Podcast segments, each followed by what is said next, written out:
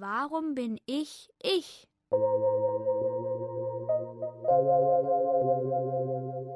Die Iche sind los. Daheim, in der Schule, auf der Straße, im Fernsehen. Überall sagen die Leute ich. Ich bin. Ich will. Ich brauche. Ich muss. Ich kann. Auch Kinder haben überhaupt kein Problem mit dem Ich. Ich will jetzt ein Eis haben und zwar flott. Sagen sie und es fällt ihnen überhaupt nicht schwer. Trotzdem denken Philosophen seit vielen Jahrhunderten darüber nach, was es mit diesem Ich auf sich hat, das jeder Mensch hundertmal am Tag benutzt. Kann es sein, dass mehr dahinter steckt?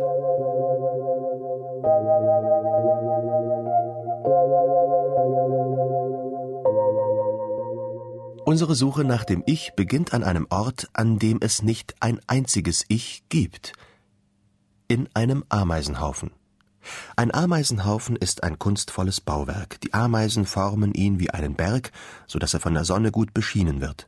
Damit der Regen nicht eindringt, bedecken sie ihn mit Tannennadeln. Dadurch kann das Wasser abfließen wie auf einem Ziegeldach.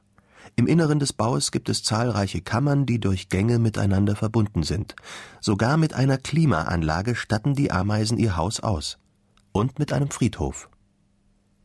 Viele hunderttausend Ameisen können in einem einzigen Ameisenbau leben. Alle wissen genau, was sie zu tun haben und streiten sich nicht. Die kleineren Ameisen kümmern sich um den Nachwuchs. Sie füttern die Larven und tragen sie, wenn sie sich verpuppt haben, in eine Puppenstube. Die mittelgroßen Ameisen beschaffen Nahrung für das gesamte Volk und bessern das Nest aus, und die großen Ameisen verteidigen den Bau gegen Eindringlinge. Wenn sich zwei Ameisen begegnen, können sie sich miteinander verständigen. Sie erkennen sich am Geruch und beklopfen sich mit ihren Fühlern. Wenn sie Nahrung gefunden haben, hinterlassen sie für ihre Kollegen Duftspuren.